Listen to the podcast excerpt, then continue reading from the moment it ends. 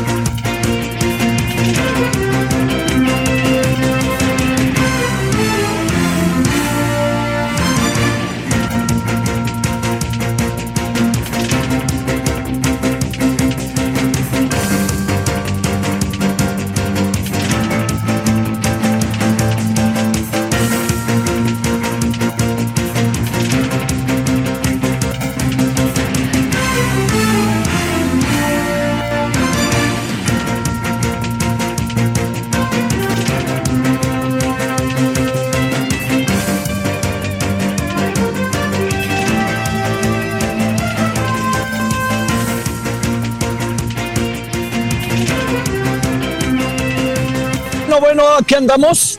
Aquí andamos agradeciéndole que nos acompañe. Muy buenas tardes, gracias que nos acompaña. Aquí estamos como todos los días a través de Heraldo Radio 98.5 de FM. Ya sabe que estamos de 17 a 18 horas en la hora del centro. Gracias que nos acompaña, eh, deseando que haya tenido un buen día hasta ahora, un buen día martes. Hay este, muchos temas, pero antes déjeme decirle en qué andamos para que sepa la razón por la cual estaremos un rato hoy y el otro rato estará Román García. Estamos en el marco de la investidura del Salón de la Fama de Fútbol acá en Pachuca, que está terrible el tránsito, eh, porque con lo de la obra de los accesos al aeropuerto Felipe Ángeles, realmente uno acaba tardando, sin exagerarle, cerca de pues este, yo calculo que la verdad para pasar una zona, la zona donde están las obras, 50 minutos, una hora, ¿eh? así que si viene a Pachuca, váyase preparando, que así están las cosas. Bueno, tenemos muchos asuntos hoy. Eh, primero déjeme explicarle muy rápidamente todo esto del Salón de la Fama, que es un asunto en verdad muy, muy, muy importante, muy, este, muy, muy del fútbol, de la esencia del fútbol. Eh, futbolistas que a lo largo de su carrera han desarrollado carreras eh, deportivas verdaderamente excepcionales, eh, le diría yo, fuera, digamos que han sido consideradas por este imaginario colectivo del fútbol como muy importantes dentro y fuera de la cancha, personajes que seguramente usted habrá visto muchas veces, que ha estado con ellos por aquí, por allá y por todos lados, porque son personajes, ellas y ellos, que han pues dignificado, fortalecido la existencia del fútbol. Entonces hoy va a ser lo que llaman la inducción del Salón de la Fama aquí en el teatro, en el Tuzo Teatro, en Pachuca. Eh, esta ceremonia había dejado de llevarse a cabo en los últimos tres años por razones de pandemia, pero bueno, se desarrolló en Madrid, se ha desarrollado aquí en muchos lados, porque hay una enorme relevancia que tiene para la, más allá de la afición del fútbol, no pensemos las familias, mucha gente que está metida en este, en este deporte que ha pasado por momentos nada gratos últimamente, sobre todo si nos atenemos a lo sucedido hace dos sábados allá, hace, sí, dos sábados en, el estadio La Corregidora. Bueno, muchas cosas. Luego también andamos con la inquietud de que el presidente dice que va a hablar del tema el jueves. Yo pensé que nomás hablaba de, de béisbol, pero va a hablar, dice que de fútbol. Y también, pues mire, otra cosa que me llama la atención, oiga, muchos espectaculares acá rumbo a Pachuca, eh, pues diciendo que siga el presidente López Obrador, que es una cuestión que yo le debo de decir, que no es una cuestión que tenga, me atrevo a decir con toda claridad, eh, algún tipo de impugnación, porque lo que ha quedado siempre muy claro ha sido que eh, pues el presidente va a gobernar hasta el último día de su mandato, que es el 30 de septiembre del 2024 y se espera que sobre todo pues este cumpla ese mandato. Nadie le está pidiendo que se vaya, no sé por qué andan con el que le siga. La revocación, que es un ejercicio en opinión de servidor, se lo he hecho dicho varias veces, es eh, un cuanto tanto innecesaria porque es muy previsible todo lo que va a pasar, los resultados mismos, todo está de alguna otra manera más menos este, eh, perfilado. Ahora, si lo que quieren es un fortalecimiento, terminar muy bien el sexenio, tener más fuerza, perfilar a los candidatos que él tiene en la mente, este, más que el partido, pues ya es otra cosa. Así que bueno, entonces estamos aquí en Pachuca, ya le contará al rato Román muchas de las cosas que estamos eh, viviendo y siguiendo, y si le parece, eh, también hay otro asunto que yo quería este, poner sobre la mesa, que es el de la revocación pero es todo lo que está provocando la revocación. Al ratito vamos a hablar con Pamela San Martín, pero por lo pronto déjeme decirle, todo lo que está provocando la revocación es una confrontación cada vez más, más estruendosa, más fuerte entre eh, el gobierno, el presidente y por supuesto entre eh, el Instituto Nacional Electoral. Yo creo que a lo mejor se ha perdido de vista que algunas de las cuestiones que tienen que ver con las funciones del instituto son las de acatar y aplicar la ley para que con base en ella pues se desarrollen los procesos de carácter electoral de nuestro país con todas las reglas que conlleva. No es que anden en el, eh, me atrevo a decir, eh, no es que anden ahora en, en la idea o bajo la idea del contentillo. Yo creo que hay algo que se sigue pasando por algo, por alto. Eh, yo insisto, yo creo que hay algunas cosas que tienen que ver con eh, la revocación de mandato que pueden pasar de largo. Yo el mismo proceso lo pasaré a segundo plano, pero el proceso también ya inevitablemente forma parte de lo que yo me atrevo a decir que es un inicio formal de la lucha por el 2024. Planteemos escenarios. ¿Qué pasaría si no hay una participación alta? A pesar del previsible triunfo de, en favor del presidente López Obrador. ¿Qué pasaría si el ejercicio este, conlleva dificultades simplemente para la participación? Si todo eso que le estoy diciendo ahí está presente, pues usted imagínese lo que puede acabar sucediendo en cuanto a pase el ejercicio y toda todas las diatribas que se lancen hacia el Instituto Nacional Electoral, sin olvidar que el instituto está haciendo el proceso a través de una cantidad de dinero que no es la que solicitó formalmente para poder desarrollarlo a nivel nacional de manera puntual. De cualquier manera se va a hacer y de cualquier manera va a haber casillas. Lo que vamos a tener que hacer los ciudadanos, no lo perdamos de vista, es si queremos participar en este proceso, no va a estar tan a la mano la participación como quizás en las elecciones que vivimos simplemente el año, el año 2018 y el año 2021 porque habrá menos casillas, pero habrá las suficientes casillas para una participación de todo el país. Y bajo esta perspectiva, la casilla ya no va a estar a la vuelta de su casa, sino va a estar la casilla a lo mejor a tres o cuatro calles para que usted esté muy a las vivas y vaya. Y le prometemos que desde el ámbito en que nosotros estamos, le estaremos respondiendo todas las dudas que tenga para su participación. Entonces, ese es uno de los asuntos. Estamos aquí en Pachuca, en medio de una fiestota futbolera. Fíjense lo que son las cosas. Acá en Pachuca el cielo está totalmente abierto y cuando íbamos saliendo de la ciudad empezamos a ver ahí que se asomaban las lluvias, pero por aquí está totalmente abierto y, este, y es una fiesta muy, muy padre, se lo digo, ¿eh? muy padre. Si a usted le gusta el fútbol, entenderá muy bien lo que significa ver, por ejemplo, a un futbolista como Didi, que fue campeón con Brasil en el 58, en el 62 creo que también, que jugó en Botafogo y en México jugó con el Veracruz, que le pegaba la pelota de una manera impresionante y que se convirtió en esa magia que creció para la cultura y el fútbol de Brasil de los años 50 y 60 que entre otros personajes pues estaba este extraordinario jugador brasileño. Jugaba en el Botafogo, lo recuerdo, en el Estadio de Ciudad Universitaria en algunos partidos de esos añorados y nostálgicos este, pentagonales. Bueno, todo eso conforma parte de nuestra agenda. Hay muchas cosas más, por supuesto, pero nos vamos a concentrar, si usted le parece, para tratar de tener una especie de, peras y manzanas de lo que está pasando con la revocación en términos de si la veda o no la veda, si los espectaculares no los espectaculares, si va a alcanzar o habrá suficiente espacio para la participación de los ciudadanos a través de las casillas, todo eso, ¿no? Que pueda ser para usted de utilidad y para quien quiera participar tenga claridad. Pero también no nos vayamos con la finta, hay mucho, mucho de previsible en todo este proceso, ¿no? Mucho de previsible. Uno de ellos es, ¿realmente usted piensa que la sociedad mexicana le va a decir no a López Obrador? Yo lo dudo. Puede tener dudas de su gobierno, si lo está haciendo bien, si lo está haciendo mal, pero dudas sobre si sigue o no sigue, o si la revocación, o si quieren que permanezca, ejercicio ocioso, y a lo mejor un poco para que sus furibundos seguidores le sigan aventando más. Bueno, aquí andamos agradeciéndoles, son las 17 con 10 en la hora del centro, estamos en este 15 de marzo, le insisto, desde Pachuca Hidalgo, aquí en el Salón de la Fama, y si le parece, hablemos de este tema, de la revocación de mandato, vamos con ello.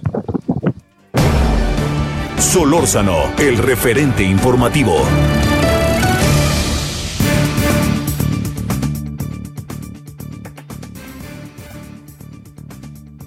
Quiero agradecer a le quiero agradecer a Pamela San Martín, como siempre, queridísima Pamela, gracias, ex consejera del Instituto Nacional Electoral, especialista en temas electorales. Querida Pamela, muchas gracias que estás con nosotros. ¿Cómo has estado? Buenas tardes.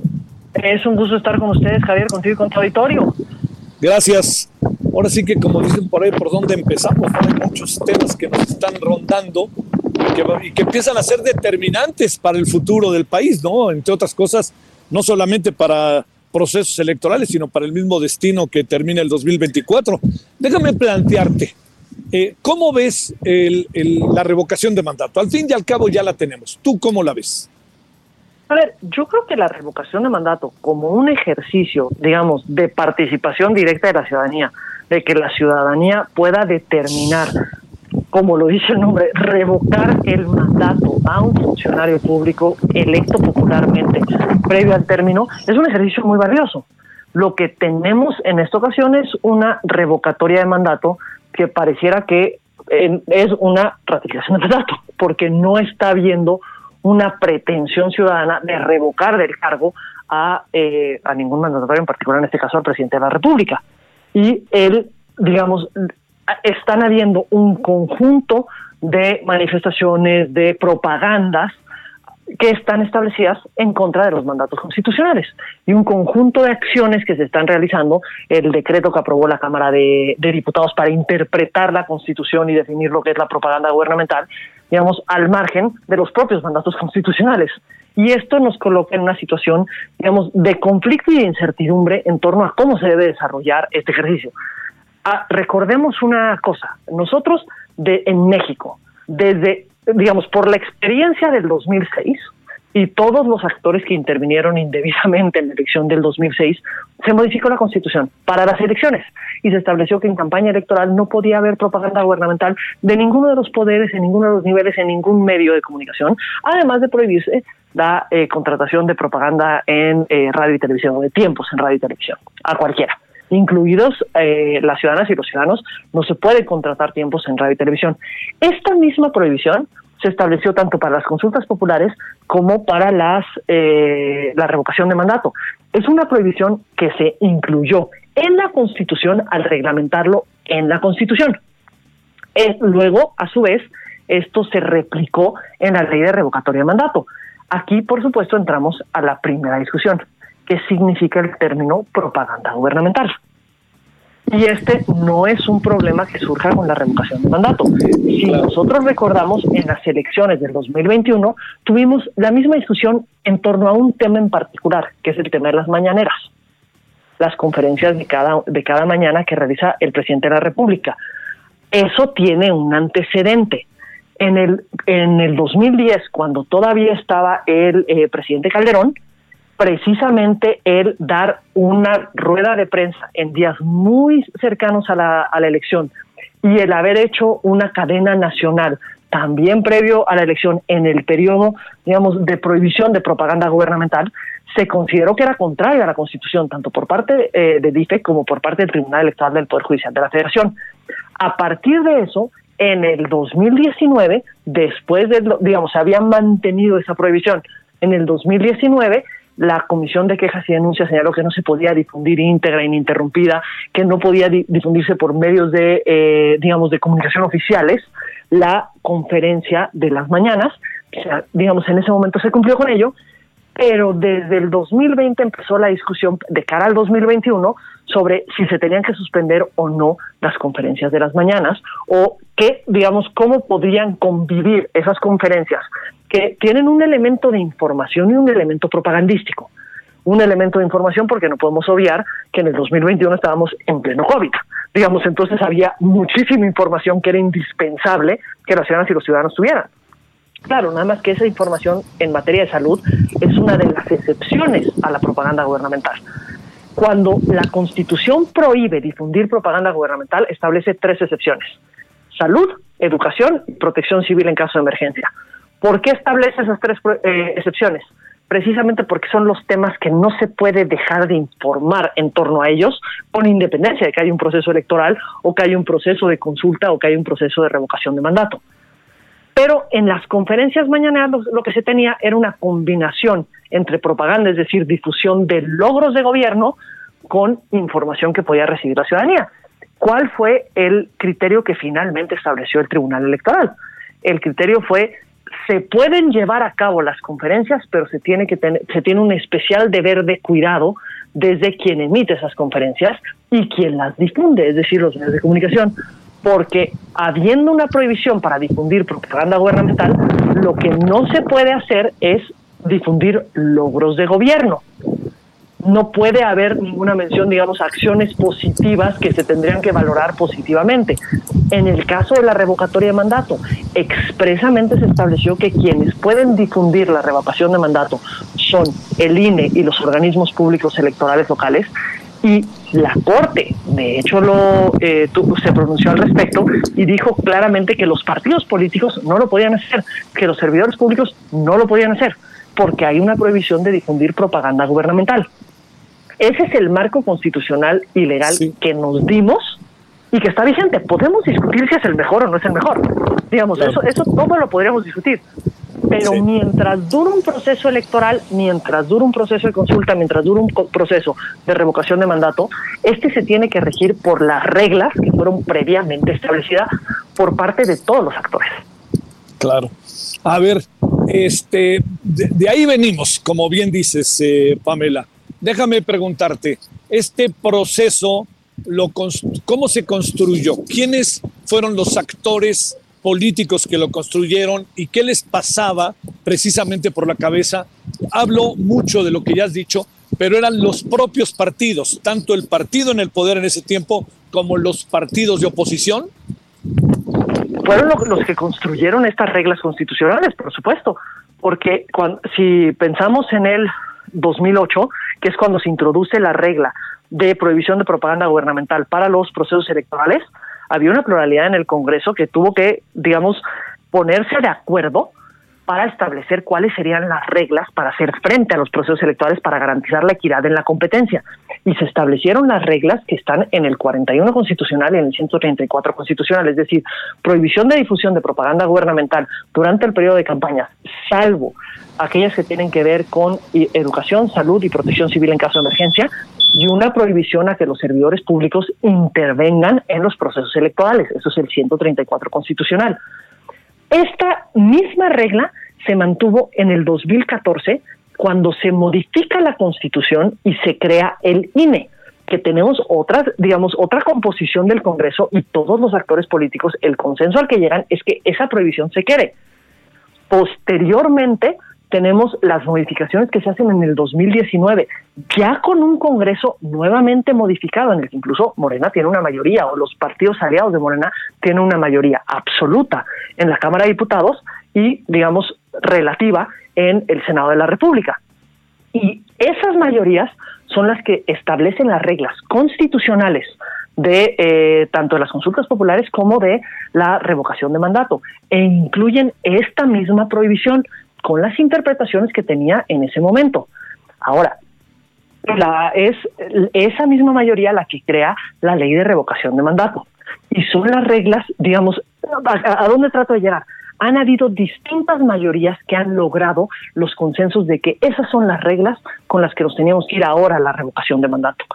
Este proceso se tiene que llevar conforme a esas reglas, con independencia que después de este proceso podemos discutirlas. Todas las reglas que nos hemos dado o que nos podemos dar, las podemos discutir si, deben modificarse o no deben modificarse, cuál es el efecto positivo o negativo que generan pero mientras dura un proceso electoral, mientras dura un proceso de consulta popular, mientras dura un proceso de revocación de mandato, este se tiene que desarrollar conforme a las reglas previamente aprobadas. Y esto ah. no es una algo deseable, no, no solamente es un tema de lo que es deseable, es una disposición constitucional expresa. El 105 constitucional expresamente señala que las reglas fundamentales de los procesos electorales no pueden modificarse antes de, digamos, después de 90 días antes de iniciar el proceso electoral. Y si bien la revocación de mandato no es como tal un proceso electoral, por las, los efectos que tiene, comparte la misma naturaleza de un proceso electoral. Porque ¿cuál es el efecto que podría tener una revocación de mandato? Quitar un mandato. Es decir, ¿quién gobierna el país? Digamos, es una de las decisiones más fundamentales que podrían existir en materia de participación directa de la ciudadanía. A ver, este, Pamela, ¿cómo, ¿cómo interpretas todo esto que está sucediendo? Nosotros andamos en Pachuca y vemos como cinco o seis este, espectaculares. Que siga, hashtag que siga. ¿Cómo te explicas a este, este toma y daca que ha establecido ya la señora Claudia Sheinbaum con eh, consejeros del INE? ¿Cómo te explicas que el propio presidente juegue a la veda. Bueno, voy a inaugurar el aeropuerto Felipe Ángeles, pero no voy a hablar, pero mientras estoy hablando en la mañanera, a ver, ante, qué escenario supones que, pues ni hablar, también políticamente estamos y qué tanto se puede aplicar esta ley a la que has hecho referencia a estos actores políticos? Es que yo iba a los antecedentes para que recordemos que no es la primera vez que se aplica esta ley. No es que estamos estrenando una norma que tenemos que ver hasta dónde se puede o hasta dónde no se puede aplicar. Es una norma que tenemos vigente desde el 2008 en México, en procesos electorales, luego la tuvimos para consulta popular, luego la tenemos ahora para revocación de mandato. Pero es exactamente la misma norma. Y esta norma se ha aplicado a lo largo del tiempo.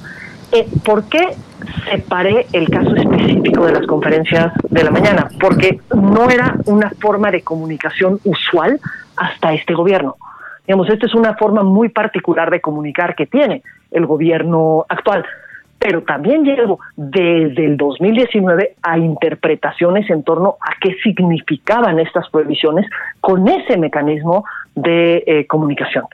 No es la primera vez que se aplica y no, digamos, no estamos estrenando estas reglas las estamos aplicando o se están aplicando a una circunstancia específica que es la que hoy estamos viendo. Hoy estamos viendo exactamente el proceso de revocación de mandato. De la misma forma que tenemos ahorita elecciones locales en distintas entidades de la República, donde se aplicará exactamente la misma regla durante las campañas electorales. Sí, sí, sí, sí, sí. Y todas estas se tienen que desarrollar conforme a las reglas previamente establecidas. Insisto, después de ello queremos discutir cuál es, cuál es la forma deseable de celebrar cualquiera de estos procesos, es absolutamente válido. Y me parece que podemos discutirlo en todos los espacios, pero eso no cambia que mientras duren los procesos que hoy están en curso, las reglas ya están establecidas y no son nuevas. Son reglas que han sido aplicadas a procesos anteriores. Uy, uy, uy, este, vienen muchos líos de aquí al 10 de abril, ¿no? Sin duda, eh, aquí lo que tenemos es, digamos, actores políticos que están en desacuerdo con las propias reglas, que consideran que estas afectan el desarrollo del proceso democrático, pero son reglas que se aprobaron previo a ello, que con estas fue con las que se acordó que se podía ir a este procedimiento. Eh, lo que se esperaría, por supuesto, siempre es un cumplimiento de todos los actores, no solamente porque eh, a veces caemos en el que es que al presidente de la República le tenemos que exigir, no, le tenemos que exigir al presidente de la República, también a todos los gobernadores y gobernadoras del país, también a todos los secretarios de Estado, también a todos los alcaldes y alcaldesas, a todos los, digamos, de los tres niveles de gobierno, de los distintos, eh, digamos, signos políticos. No, es algo novedoso el hecho de, de tener a servidores públicos incumpliendo las reglas que aplican a los procesos electorales o estos que comparten la misma naturaleza, no, no es algo nuevo. Esto es algo que hemos vivido en distintos procesos, pero que se tiene que combatir en este proceso de la misma forma que se ha hecho, que, que se tendría que hacer o haber hecho en todos los procesos anteriores. Te mando un gran saludo, Pamela San Martín, y muchas gracias. No, te mando otro saludo a ti, Javier, y nuevamente también a tu auditorio. Gracias, gracias. Bueno, vámonos a una pausa. Regresa Román García con ustedes y ya estaremos de vuelta contándole qué pasa aquí en Pachuca.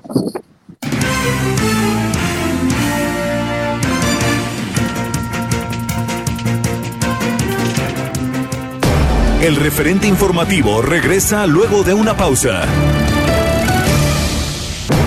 Estamos de regreso con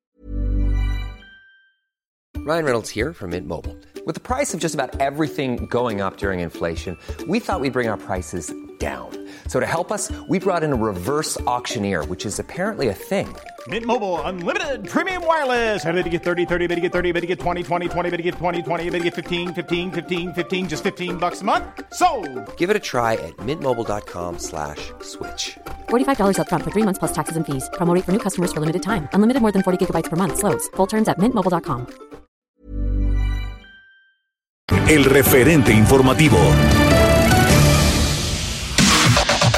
La información de último momento en el referente informativo. Jaime Rodríguez Calderón, el Bronco, ex gobernador de Nuevo León, fue detenido por las autoridades mientras salía de un rancho de General Terán, Nuevo León. Esto por presuntas irregularidades detectadas en la recolección de firmas para su entonces campaña presidencial en 2018. Fuentes relacionadas revelaron que los motivos de la detención son hechos relacionados a las broncofirmas, desvío de recursos humanos y materiales. Autoridades del gobierno de México trasladaron a la frontera de Tijuana, Baja California, al presunto narcotraficante Juan Gerardo Treviño Chávez, alias El Huevo, supuesto líder del cártel de Noreste, para deportarlo a Estados Unidos. Fuentes de la Fiscalía General de la República explicaron que El Huevo fue deportado a Estados Unidos mas no extraditado, porque es ciudadano estadounidense. La Suprema Corte de Justicia de la Nación envió los expedientes de Alejandra Cuevas Morán y Laura Morán, acusadas de supuestamente provocar la muerte de Federico Gers Manero, hermano del fiscal general Alejandro Gers Manero, a la ponencia del ministro Alfredo Gutiérrez Ortiz Mena.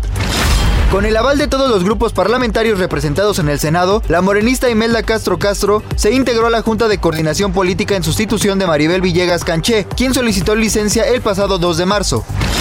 La situación entre Ucrania y Rusia vive hoy una nueva ronda de negociaciones que esperan avanzar en una pronta solución a un conflicto que sigue provocando muertos y heridos, especialmente en la población civil, mientras continúan los escapes del territorio europeo, especialmente de mexicanos que han decidido tomar los vuelos de la Cancillería.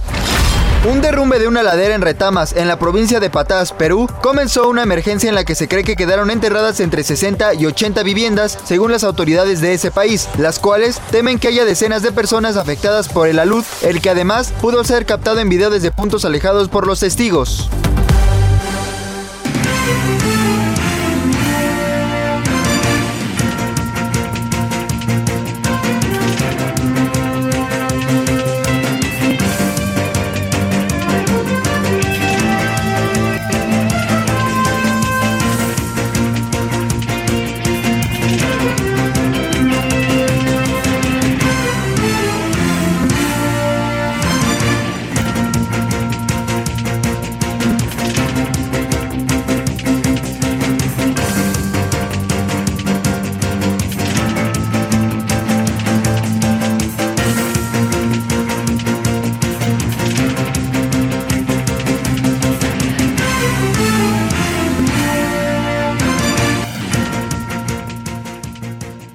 De la tarde con 36 minutos. Esto es el referente informativo. Le saluda Román García a nombre del titular de este espacio, Javier Solórzano, quien se tuvo que despedir de esta transmisión por compromisos adquiridos aquí en Pachuca, Hidalgo. Estamos eh, transmitiendo desde el marco de la décimo investidura al Salón de la Fama del Fútbol, en el que Javier Solórzano será el encargado de dar inicio a este evento. Esta es la, en esta edición está, estarán investidos algunos de los futbolistas más importantes de la historia, tales como Ronaldinho, Roberto Carlos, Fabio Canavaro y Raúl González Blanco.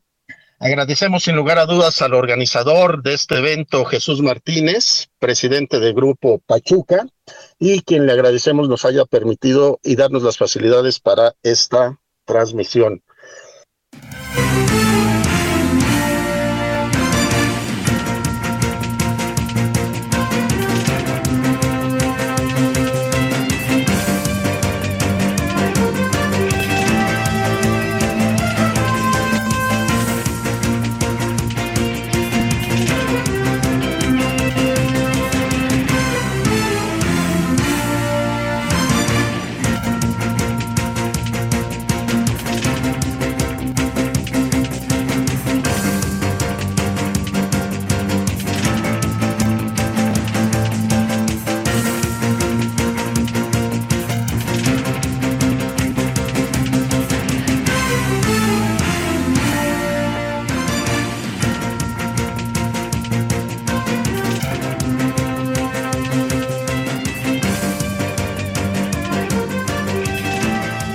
Informativo. Le saluda nuevamente a Román García. ¿Cómo estás, Daniela García? Estamos contigo hasta Nuevo León. Muy buenas tardes.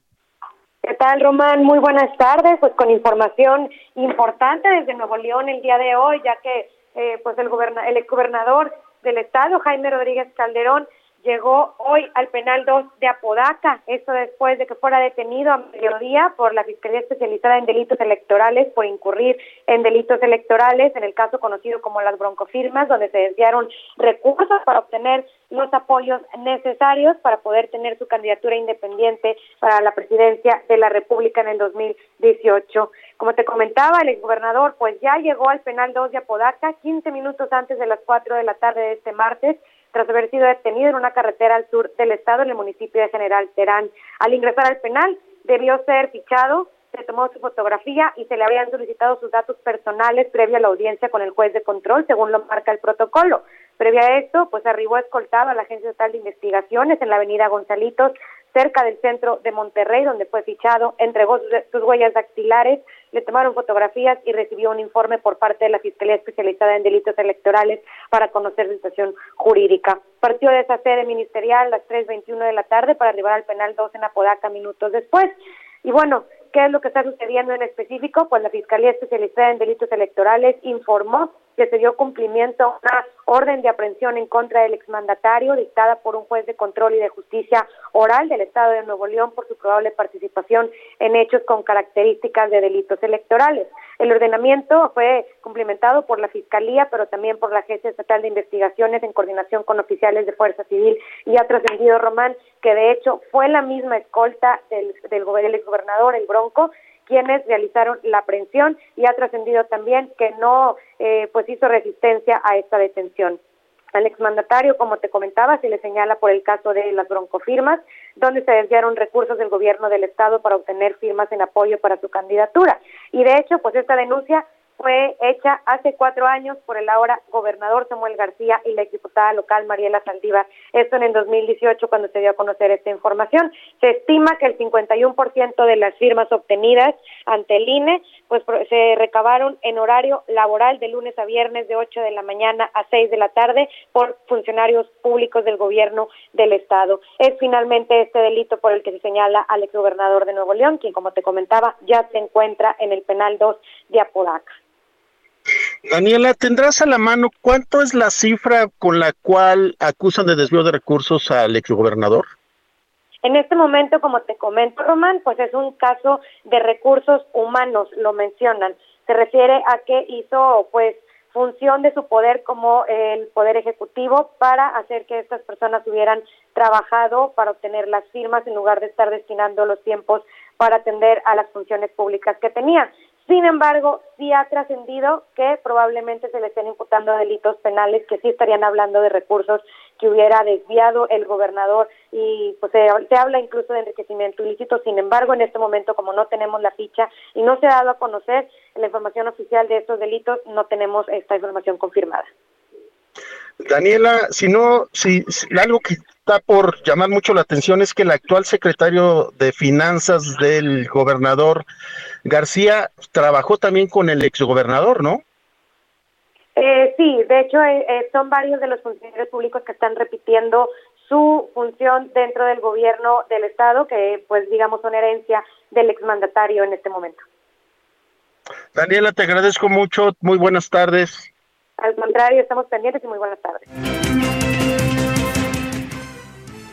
Bueno, estamos en esto que es el referente informativo. Es momento de irnos hasta Michoacán. También allá hizo información importante. La violencia no termina. ¿Cómo estás, Charbel? Muy buenas tardes. ¿Qué nos tienes de información?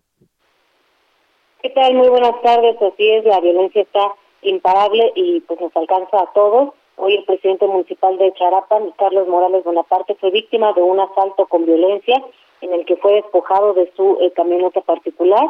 Personal de seguridad regional dijo que eh, fue durante la mañana de hoy cuando el alcalde fue interceptado por delincuentes en la carretera Copucho o Cumicho, punto donde estos ladrones eh, se apoderaron del automotor propiedad del municipio. Posteriormente, eh, personas que habitan cerca de esta zona lo auxiliaron y dieron aviso a las autoridades y bueno, él, el alcalde se reporta ileso, no fue violentado, por lo que acudió a presentar la denuncia penal correspondiente ante la Fiscalía General del Estado.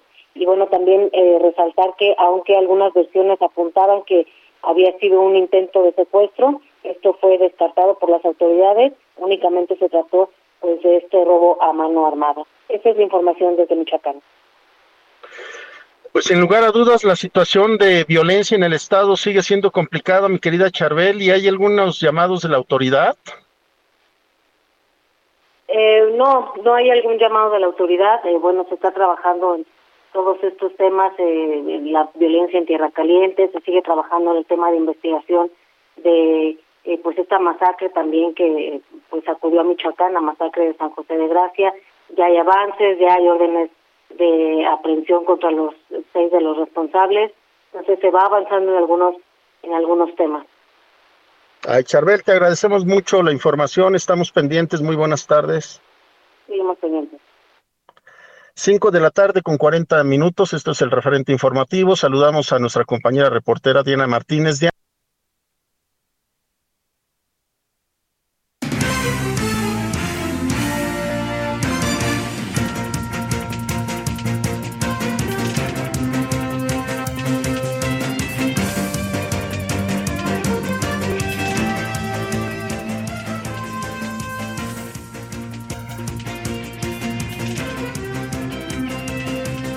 Con 41 minutos. Tenemos a nuestra compañera Diana Martínez en la línea. Hola Diana, ¿cómo estás? Muy buenas tardes. ¿Qué tal, Román? Buenas tardes. Pues eh, te comento que ya hay ministro que ya eh, va a ser que elabore los proyectos de sentencia por los casos de Alejandra Cuevas y Laura Morán. Se trata del ministro Alfredo Gutiérrez Ortiz Mena.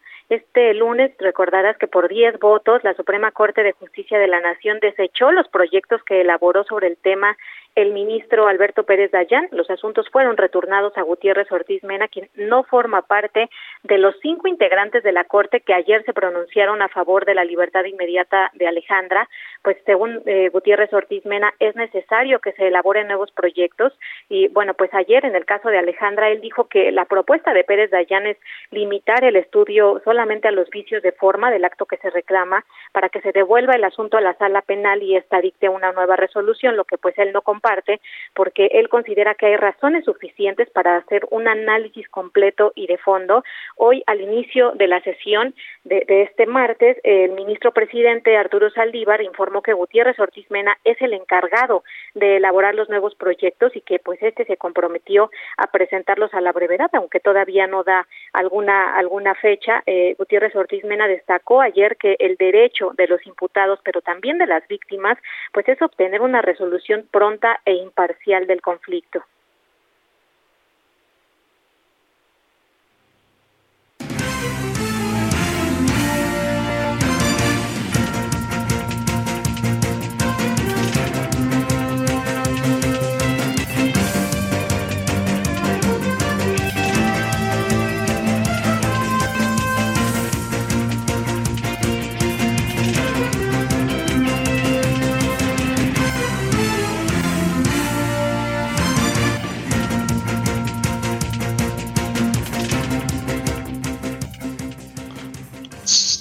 Diana Martínez, sigues aquí. Muy buenas tardes. Tenemos aquí un problema técnico que se nos fue la señal, perdón. ¿Qué tal, Román? Aquí seguimos. Oye, Diana, sin lugar a dudas es un tema muy delicado en materia de justicia y que si bien los ministros, este, pues estamos con todas las miradas en ellos.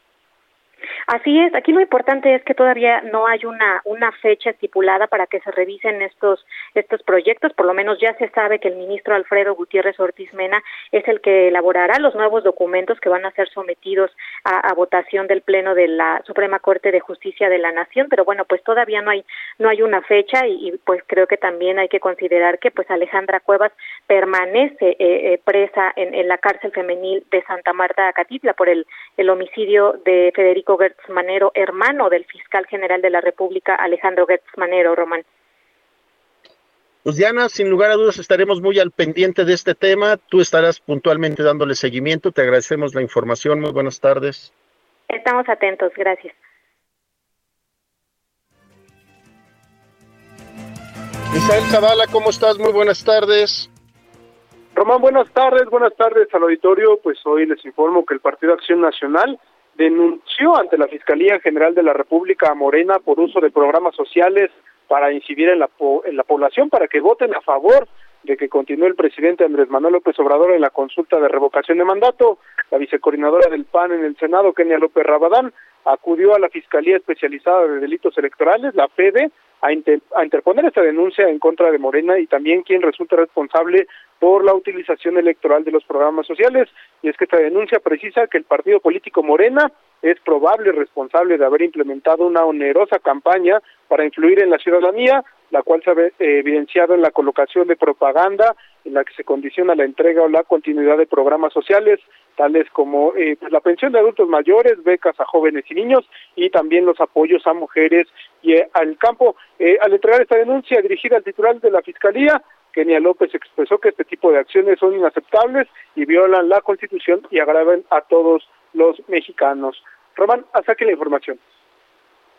Es que mi querido Misael, ahora sí que este, resaltando esta información y los señalamientos que hacen los panistas, como tú lo sabes, estamos transmitiendo desde acá, desde Pachuca Hidalgo, no tienes idea de la cantidad de espectaculares que vemos en la carretera promoviendo el voto de la, de la no revocación de mandato.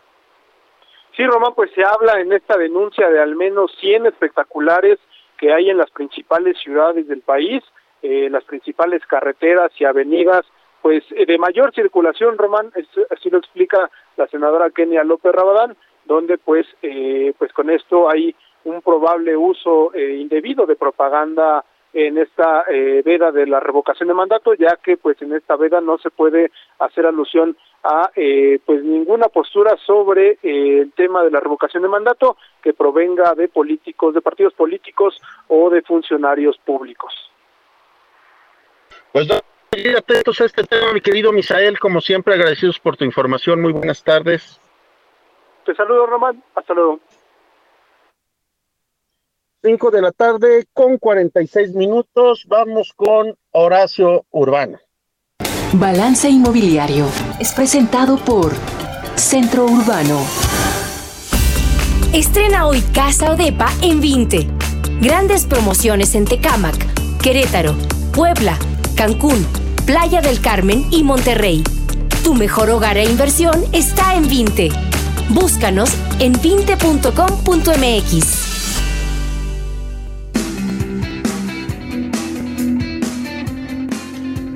5 de la tarde con 47 minutos. Saludo con mucho gusto a Horacio Urbano, presidente de Centro Urbano. ¿Cómo estás, Horacio? Muy buenas tardes.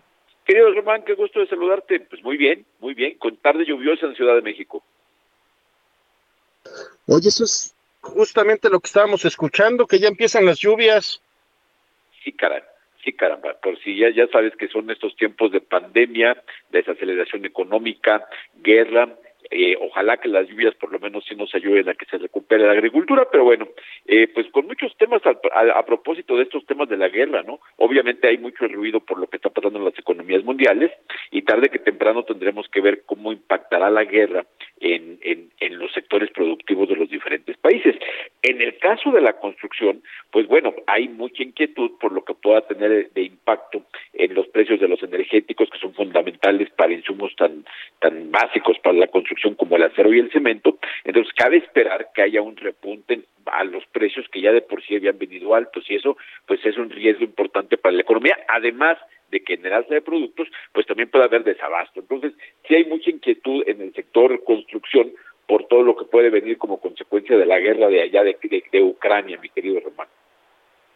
Y es que pareciera mentira, mi querido Horacio, pero la guerra nos está afectando en todos los sentidos. Al subir tan solo las gasolinas, hay efectos de manera importante sobre la industria de la construcción y hasta donde tengo entendido, ahorita ocho estados de la República particularmente tienen problemas con este sector de la, del inmobiliario y, y, de, y de la construcción, mi querido Horacio. Sí, se viene, se viene más duro porque se, se, espera, por ejemplo, que esta semana en Estados Unidos den el aviso de que tengan que dar una subida a las tasas de referencia. Si eso pasa, en México tendría que haber también un alza de las tasas de referencia. Entonces tendremos una inflación en materiales, en el costo del dinero y cierta inquietud que obviamente para muchas empresas a lo mejor consideran que no es el mejor momento para, para que contratar nuevo personal y eso obviamente son presiones que tienen que ver con todos los sectores productivos, pero que hablando del sector inmobiliario, mira, yo te diría que lo que cabe esperar es que haya alza en el segundo semestre en los precios de las viviendas, alza en los eh, en, las, en los costos de los créditos hipotecarios y eso bueno pues implicaría que quien tenga la posibilidad quiera y pueda y esté ya buscando en, comprar una casa o en hacer una operación inmobiliaria o en construir que procure hacerlo ya antes de que estos evidentes alzas alzas sean inevitables y ya lo veamos reflejado en los precios a pagar de los materiales no entonces, mi querido Horacio, tu, sugerencia es compre en este momento que todavía tenemos las tasas de interés, llamémosle preferenciales, y que todavía los costos de la construcción están, vaya, de una manera accesible. Sí, sí, sí, porque los empresarios, los constructores, lo que tienen de inventarios, mucho se ha dicho de que con la desaceleración se ha vendido o se ha rentado a menor ritmo, pues en efecto hay inventarios y esos inventarios, con tal de colocarlos, no, no le van a subir el precio, pero apenas acaben esos inventarios, la nueva producción tendrán que subírselos porque ya va a ser insostenible eh, mantener precios si ellos les subieron los costos. Entonces, me parece que los costos de los inmuebles van a subir. Y las tasas de interés, pues digo, habrá que esperar, habrá que estar muy atentos a lo que se ve ahora en la próxima convención bancaria, pero me parece que, que lo que se diga es inevitable que haya una, un ajuste por muy menor que sean las tasas de interés. Entonces yo, si pudiera un consejo que me escuchen, eh, si ya tenían tomada la decisión y estaban titubeando por el momento, pues en lugar de titubear aprovechen las condiciones del precio de los inmuebles, del precio del costo del dinero de los créditos hipotecarios y es el mejor momento en este ahora, justo ahora. Oye, mi querido Horacio, y tendrás así como, ahora sí que leyendo el futuro, pues ¿Prevé algún incremento con algún porcentaje? ¿No, no tienes la menor idea?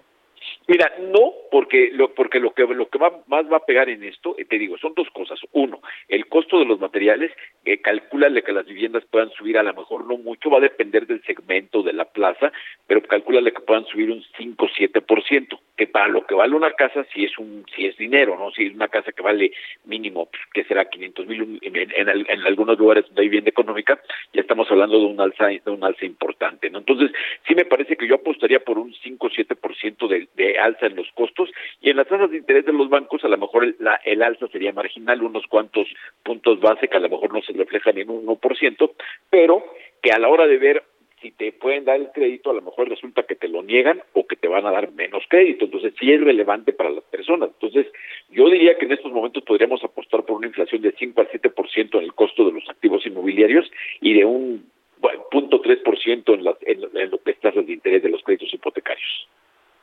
Horacio Urbano, como siempre es un gusto escucharte todos los martes. Te mando un fuerte abrazo. Abrazo fuerte, Román. Un abrazo a todo el auditorio. Hasta luego. Hasta luego. Balance Inmobiliario fue presentado por Centro Urbano.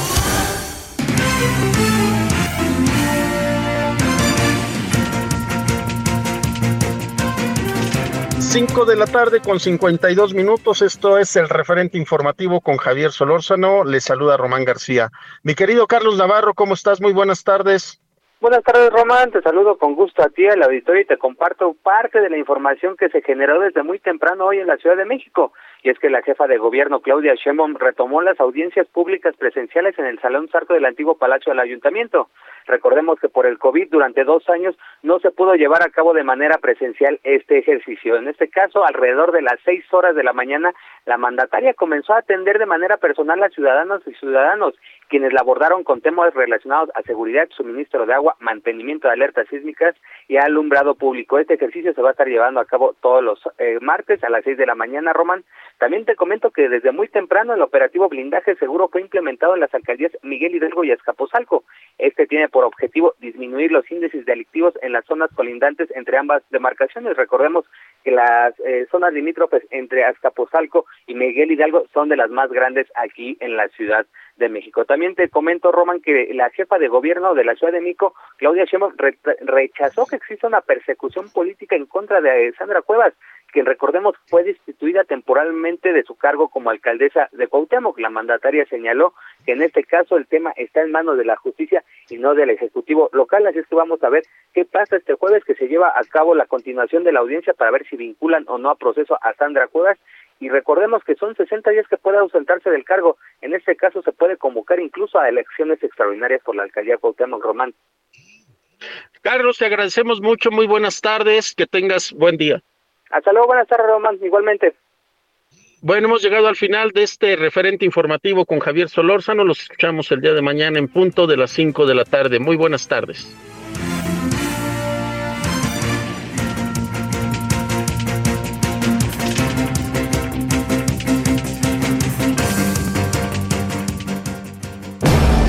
Hasta aquí, Solórzano, el referente informativo.